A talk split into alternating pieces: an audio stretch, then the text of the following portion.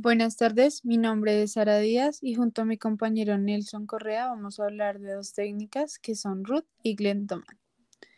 Eh, bueno, inicialmente eh, la técnica Ruth es una técnica eh, para el tratamiento de las alteraciones, especialmente del tono muscular.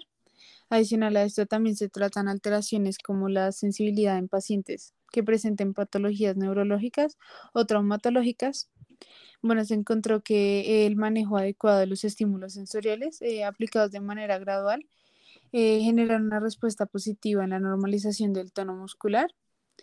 Esto debido a que los estímulos em, provocan una respuesta motriz eh, que permite un mayor nivel de control a nivel subcortical en la respuesta a los patrones motores que son correctos.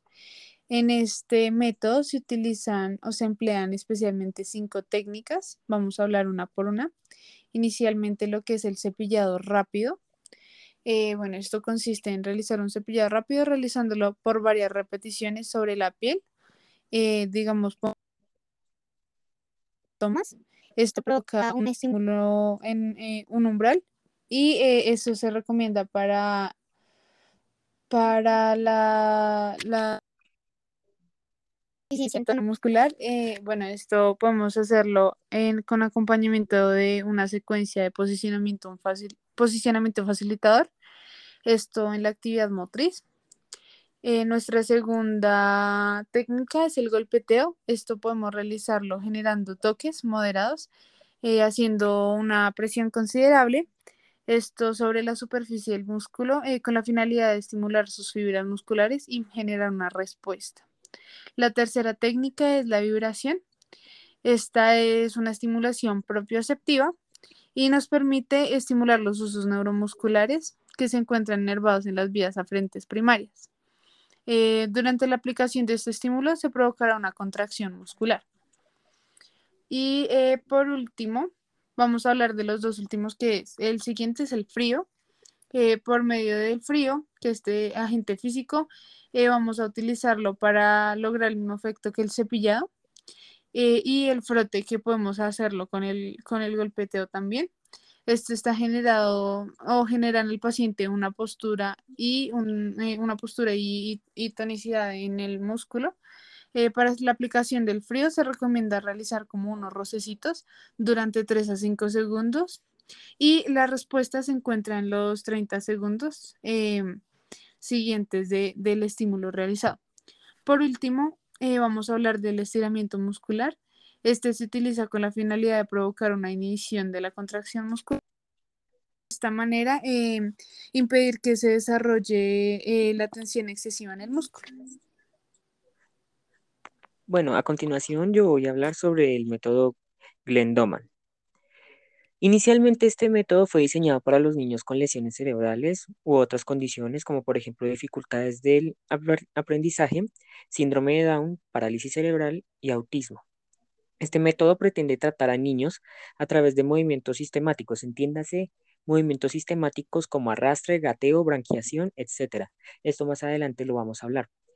Eh, y de, este, de esta estimulación receptiva, como por ejemplo bits de inteligencia o que son cartulinas o palabras o imágenes. Estas actividades tienen como meta la reorganización neurológica de los niños perteneciendo a este colectivo. Como todos sabemos, el cerebro humano pasa por diferentes secuencias a la hora de generar hitos motores. En este caso, pues podemos decir que primero es un pez, después un reptil y por último un mamífero y ya finalizando, que es la etapa de maduración em, motriz, es la del humano. Estas etapas eh, que se reproducen las descritas por la teoría de la evolución. Esto aplica pues por todos los principios que ha planteado Darwin a lo largo de todo lo que refiere a la evolución del ser humano.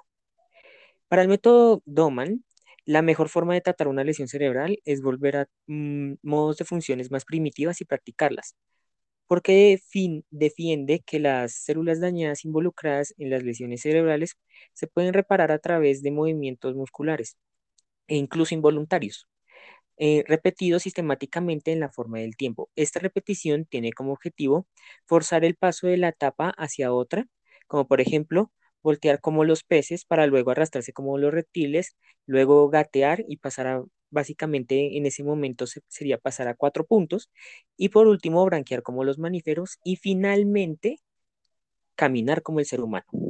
Entonces, eh, este método como tal tiene normas generales, el cual el programa para cualquier paciente se debe realizar por lo menos cuatro veces al día por un espacio de cinco minutos y durante los siete días de la semana.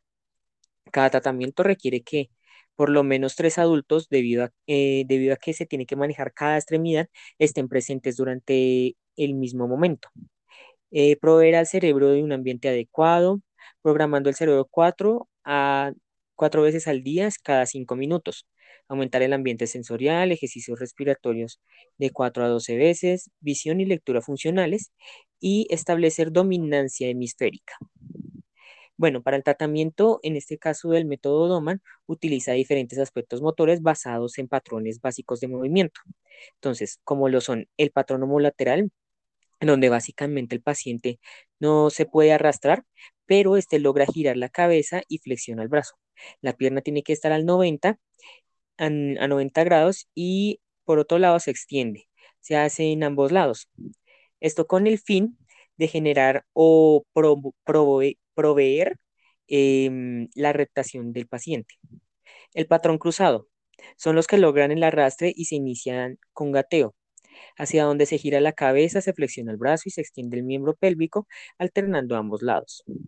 Esta también tiene, esta, este método como tal tiene también diferentes ejercicios como lo son el arrastre y el gateo. El arrastre sobre el suelo se hace sobre un plano inclinado o en ascenso o incluso descenso. De aquí se maneja una herramienta llamada el túnel, la cual es una caja rectangular de madera de 2 metros de largo, visibilidad al interior, que debe verse forzado a la travesía. Solo emplearse se suele emplear más o menos en niños que se tienden a arrastrar. ¿sí? Esto básicamente lo podemos aplicar directamente como lo podemos ver en los parques. Los parques pues tienen túneles en los cuales los niños tienen que pasar por lo menos al menos gateando o al menos arrastrándose.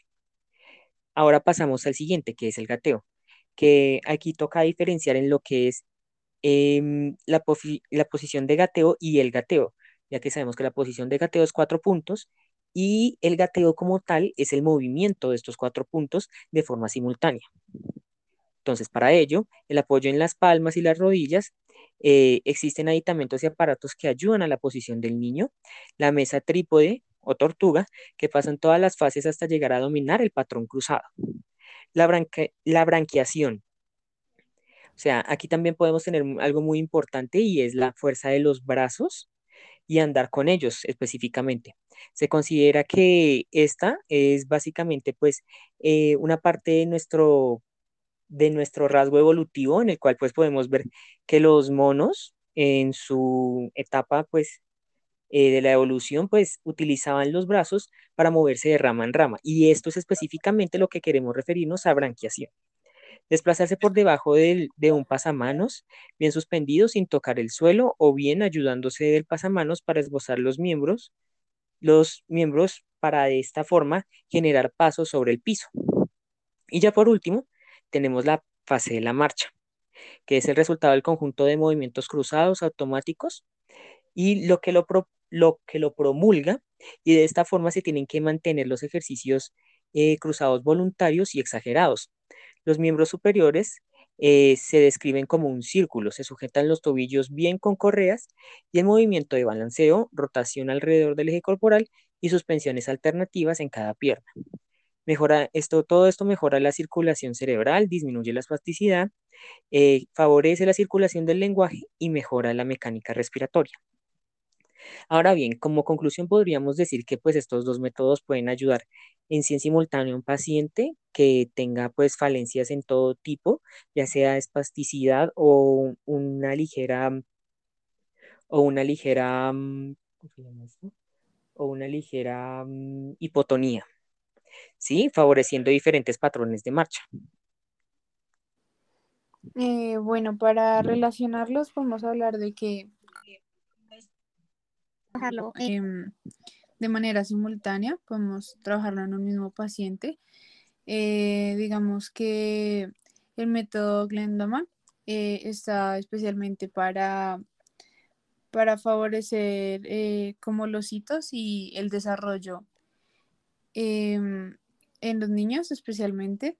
Y bueno, relacionándolo con esta técnica y con Ruth, podemos ayudar a que el niño tenga una recuperación mucho más rápida si las mezclamos para que se